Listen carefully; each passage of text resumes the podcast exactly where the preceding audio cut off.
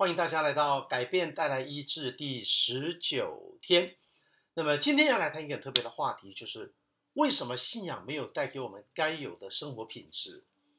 什么意思？因为我们都是基督徒，那理论上一个基督徒有神的同在，我们应该是啊、凡事没有挂虑啊，然后将我们所有的事情都交托给上帝，因为反正上帝在掌权，上帝在带领，然后我们也不用自己伸冤。所以，我们也应该要尽力与人和睦。所以，我们也应该要能够在人际关系上，在亲子关系上，在呃所有的我们生活的每一个层面，我们都应该是活得很开心才对。但是，为什么事实上好像并没有发生？甚至于，我们现在读《改变带来医治》这本书的作者，有很多来找他咨商辅导的，反而都还是基督徒哈。所以，我们今天的题目就是：那为什么信仰没有给我们该有的？生活品质哈，我们的生活品质本来不是应该是很好吗？那为什么信仰它它没有提供这些的协助？不但这样，甚至有的时候啊、如果你来读《改变带来医治》这本书，你会发现，甚至有的时候我们的某一些困扰，它是反而是信仰造成的，就反而是因为呃圣经上怎么说，或者因为我是一个基督徒，所以我怎样怎样怎样怎样怎样，所以反而会为我们的生活带来一些不必要的。困扰，所以，我们今天就来聊这样的一个主题哈。那之所以会这样子的话，其实很重要的一个原因就是我们的文化并没有跟我们的信仰一致，才会导致这样的现象。就是说，我们每个人从小到大，你成为一个怎样的人，那跟你的文化有相当的关系，因为文化塑造了我们，所以我们成为今天的我是跟我们成长的环境密不可分。所以，我们虽然有信仰在我们的里面。但是我们就要看哪一个是真正对我们带来更多影响的。所以，在我们的文化里面，因为是一个我一直强调是一个呃皇帝的文化，而不是一个所谓的上帝的文化。所以，我们虽然后来有了信仰，啊，我们有了信仰之后，这个信仰几乎都是停留在我们的理智，停留在我们的思想，而它未必能够深深的进入到我们的情感。它未必能够深深进入到我们所谓的心里面，它可能这个信仰停留在脑海里面，我们有这个意愿，我们有这个观念啊，但是它未必能够进到我们的心里面，让我们有这个力量。因为圣经说，人一生的果效不是由脑发出，而是由心发出。虽然由脑发出，也的确很有用，这叫做认知，就是我怎么想，我不要把自己想得这么苦命。我要凡事谢恩啊，这个的确是也会有用，但圣经并没有说我们的人生一切是由认知发生的啊，所以大家要听到我一个叫认知学派，认知学派就是尽量改变你的认知，你的认知、你的想法一改变，那么你的很多你的心情也就会跟着改变。可是圣经里面却更直接说，人生的果效是由心发出的。所以我们的直觉、我们的反应，啊，我们的我们的本能，就是我们的潜意识，或者我们的文化、我们的习惯，这个对我们的影响是更大的。所以啊，在这样的情况底下，我们就会发现，其实真正影响我们的还是我们的传统，还是我们的传统。传统影响太深了，我们从小到大的习惯，我们的文化，所以导致于虽然。信仰里面有很多很多正确的观念，虽然圣信仰里面有很多很多的真理，但这个真理如果没有圣灵的工作，这个真理如果不是神的大能把它放在我们的里面运行起来的话，这个这个真理其实可能就只是一个道理，甚至于它连道理都谈不上，因为它可能只有礼拜天，或者只有我们去跟基督徒接触小组聚会。可能我们只有拿出来用的时候，它才会用。日常生活它不会用到的。那这样的话，我们就有一点问题了哈。该怎么比喻呢？这个有点像哈，我们下载了一个 app，在你的手机，在你的电脑里面。可是有一种 app 是你如果没有把它打开，它是没有用的。就如果你不是故意去把它打开的话，它就是放在那边占你的容量，平常不会用到。是你特别想到它的时候，去启动它的时候才会用到。那很多人，我们因为我们过去的背景，我们真正在 run 的不是这个 app，对不对？真正你在 run 的是你手机里面有一个叫做系统。比如说，如果你用的是呃苹果的手机的话，它的那个系统就叫做呃苹果的叫做 O 哎什么啊？一个是 Mac 的 Mac 的系统，一个是 PC 的系统啊。P 系统我们就叫做 Android，对不对？安卓系统。另外，我们用苹果的系统哈，我不是很熟悉什么叫 O O O O O 什么东西啊啊，反正这两个是不一样的系统哈。好了，重点就是说，你的手机啊，你的手机如果今天你你不去启动它，它还是会照它的系统运作。比如说苹果是 OS 系统的话，它那个系统。只要手机一打开，你你整个手机的系统，手机会运作，都是因为它里面有一个系统，不是一个 App。所以真正影响我们的是什么？如果我们把人比作像一个手机、电脑一样的话，每天你起床以后，你会你会开始做什么事情？你会开始怎样生活？你遇到一个人，你会决定你要怎么对待他，在那一瞬间，你的本能直接发出来的，我们就把那个东西称之为系统。而不是一个 App，所以不同品牌的手机呢，它里面的系统会略有所不同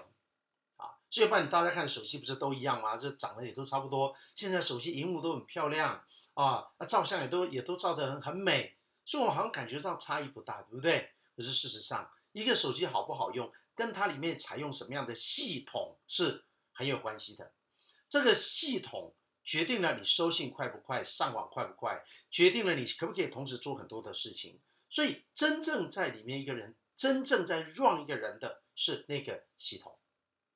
那然后有一些 app 你下载下来了，这 app 很好用，可是也许你会发生一些问题。为什么？因为你的系统跟那个设计 app 的人，他可能在设计的时候，你当你正在 run 某一个东西的时候，可能你那个 app 它就突然间就不能用了。啊所以我们的信仰也就是这样，我们的社会背景、你的原生家庭的这些东西，我们每天活着的，其实里面的那个系统，其实不是我们的信仰。在我们的文化里面，真正每一天在 run 的，其实那个系统是我们的家庭背景、我们的教育、我们的跟父母的关系，是我们整个成长的过程。我们花了十几年的时间，把我们里面的系统稳定下来。那什么是信仰？信仰只是我们到了人生某一个阶段，哪一天遇到了一个困难，或者突然间某一天就突然会思想一些生命的问题，所以我们觉得我们需要一个信仰，于是我们跑去下载了一个宗教，我们就下载了一个，也许是基督教，或也许是佛教，也许是道教，也许是什么样东西，我们就下载了一个宗教到我们的里面来，啊，那么有一些人呢，他的系统跟他的 app 运作的也还算蛮好的，所以你也会感觉到他是一个不错的教徒。他的这个生活跟他的这个整个信仰没有太脱节啊，但有些人呢，他的系统跟他的 app 之间差距会比较大，那我们就会觉得说，这个人容易绊倒别人，就是说，诶，这个人人家会讲说，诶，你不是你不是这个基督徒吗？啊，或者一般在民间现象也有人会说，诶，你亏你还是吃斋念佛的嘞，啊，怎么会这样子呢？这个就是我们。里面习惯的，从小到大习惯的那一个系统，跟我们后来下载的这个 app，它配合的情况是怎么样？这个就是几乎是我们目前运作的情况。可是如果按照圣经来讲，真正的信仰是什么？真正的信仰是你整个系统要更新。所以基督信仰它就不是一个 app，它不是你打开才用，不打开不用，它是一个系统。只要你醒过来，它就会开始作用。不管你有没有打开它，它都会有作用。所以各位，如果要问说为什么信仰没有带给我们真正的喜乐平安，答案就是因为你只把信仰当做一个 app。有些人常常打开来用，那也许信仰对他帮忙还蛮大的。有些人偶尔才打开来用啊，像在美国的话，我们做牧师的都知道，教会里面有很多的 CEO。什么是 CEO 呢？像年底，现在圣诞节到啦，感恩节到啦。圣诞节到的时候，教会人就会变得比较多；复活节到的时候，是教会的人也会变得比较多。因为在美国，很多基督徒他一年就只来两次，他跟上帝一年当中只有两次的互动，所以这个 CEO 就是叫做 Christmas，C 开头嘛哈，然后 Easter 复活节是 E 开头，O 就是 Only 就是他一年只来两次，Christmas and Easter only，就是叫 CEO。这个在美国是很普遍的一个现象，一大堆的 CEO 的基督徒，他一年只有来两次，而甚至有的人一辈子也只来两次，他也说他是基督徒啊。啊，第一次就是他婴儿喜被妈妈抱到教会来，第二次就是他追思礼拜时候被人家推进来。他也说我是基督徒，那这个就是他他他下载了一个 app，但是他从来没有打开来用过。他的手机有没有这个 app？有，所以他填信啊，他填我是基督教徒。可是事实上，这个信仰有没有真正的呃产生在他的生活日用呃生活日常生活里面对他产生影响呢？其实几乎是没有，有的是蛮多的，但是就算再多，也终究它就是一个 app，是一个 app。只是我们常常会用的一个 APP。如果是这样的话，我们终究早晚有一天会感觉到无力感，因为一个手机的运作不能够靠你下载了很多很多的 APP 啊。现代人手机里面好多的 APP 啊，比如说 Line 是一个很好的 APP。然后呢，像很多人买菜，我要下载一个 APP。我去银行，银行下载了一个 APP 哈。我们手机里面有一大堆的 APP，但是真正决定这个手机好不好用的，都不是这些 APP。真正决定这个手机好不好用的是这个手机里面本身原厂设计的那个系统，它功能是不是很强大，反应是不是很迅速，然后是不是能够接受很多不同的 APP，跟接受很多同时 run 很多东西的时候，它不会宕机，它很顺畅啊，它不会顿，不会顿呆，不会卡住啊，它不会停顿，它不会 delay。那这个有时候跟相机也没有关系，而是跟驱动这个相机的里面，它原厂设计的那一个运作的整个的系统都是有关的。所以，如果你有有偶尔会研究一下电脑的话，你把电脑的系统里面打开，哇，好多哦，啊！那系统很复杂的，它整个原厂的系统里面有管声音的、管喇叭的、管影像的、管文书的啊，有各种各样的分类在它的里面。所以，电脑你不要看小小的手机或者电脑哈，小小的一台。功能非常非常的复杂，远超想象，所以才会这么贵。好了，那我们回来，最后回来言归正传了。如果今天我们的信仰，它不是一个我们只要眼睛张开以后，它就在我们的里面整个自动的运作，你不用打开，你不用说我回去想想看我要不要原谅你，而是在那个当下你就会自动原谅别人，而是在那个当下你就会自动启动。如果是这样的话，你一定要让信仰。超越我们从小到大习惯的那一个背景，我们一定要超越那个我们以前的文化，一定要让信仰是掌控文化，而不是文化掌控信仰。如果文化掌控信仰的话，比如说你的文化里面有算命的文化，那么当你信上帝的时候，你很可能也是用算命的逻辑思维在看这个信仰，这就是文化凌驾于信仰。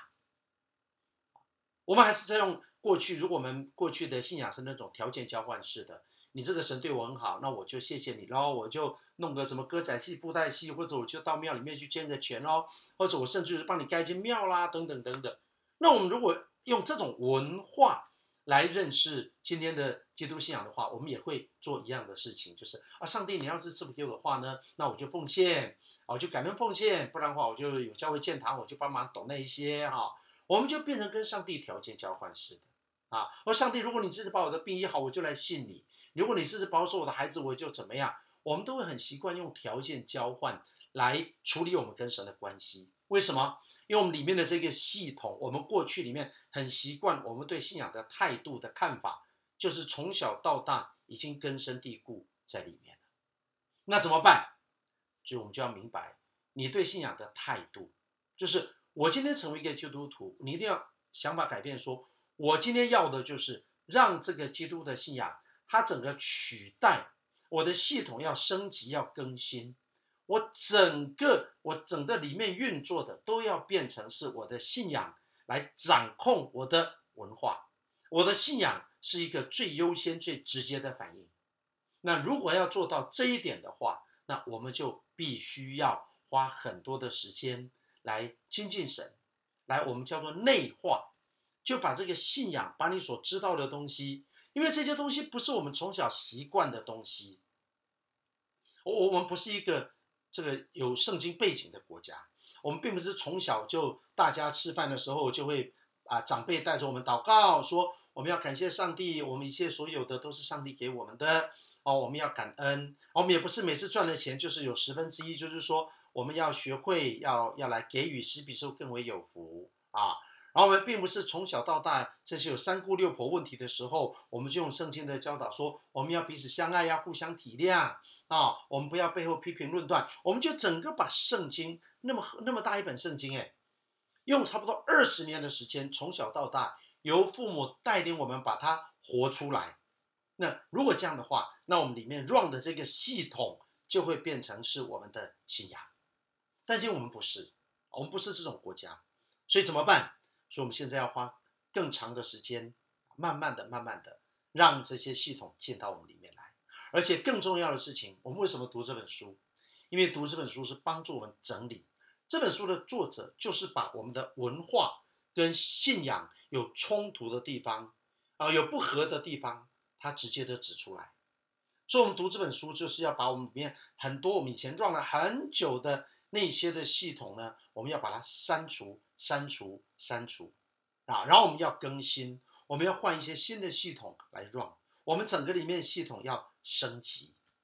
啊，我们的情感、我们的理性、我们的人际、我们的自我关系、我们的亲密关系、我们的能力，我们的一切要整合起来。系统就是要把一切都整合起来才叫做系统，而不是单一运作。单一运作那叫做 APP，整合运作这叫做系统。信仰不是一个 APP，信仰是一个系统，而且我们目前里面已经有一个旧的系统，来自于我们的原生家庭成长经验，所以我们再次跟大家分享，我们要读这本书，就是让我们看到，看到我里面有一些旧的系统，一定要改变，看到有一些我从小到大的习惯，很多东西我甚至于认为它都是对的，都要改变。那有些我也知道不对，但是我又改不了。这就是为什么要来读这本书。读这本书的目的就是，我们把旧的拿走，用什么来取代呢？我们需要一个新的系统，而那个新的系统就是神的话语，就是这个信仰，让信仰成为我们的系统。让我们每早晨起来，一直到晚上的睡觉，我们就练习，我们慢慢的练习，然后就让这个系统在我们的里面慢慢用新的取代旧的，我们就是新造的人。好，今天就跟大家分享这个观念，因为我们的整个四十天也准备进入到了后半段，啊，所以我们希望后半段开始，我们就要回到比较细腻的部分去解释每一个概念怎么运作。今天就到这边，谢谢大家，拜拜。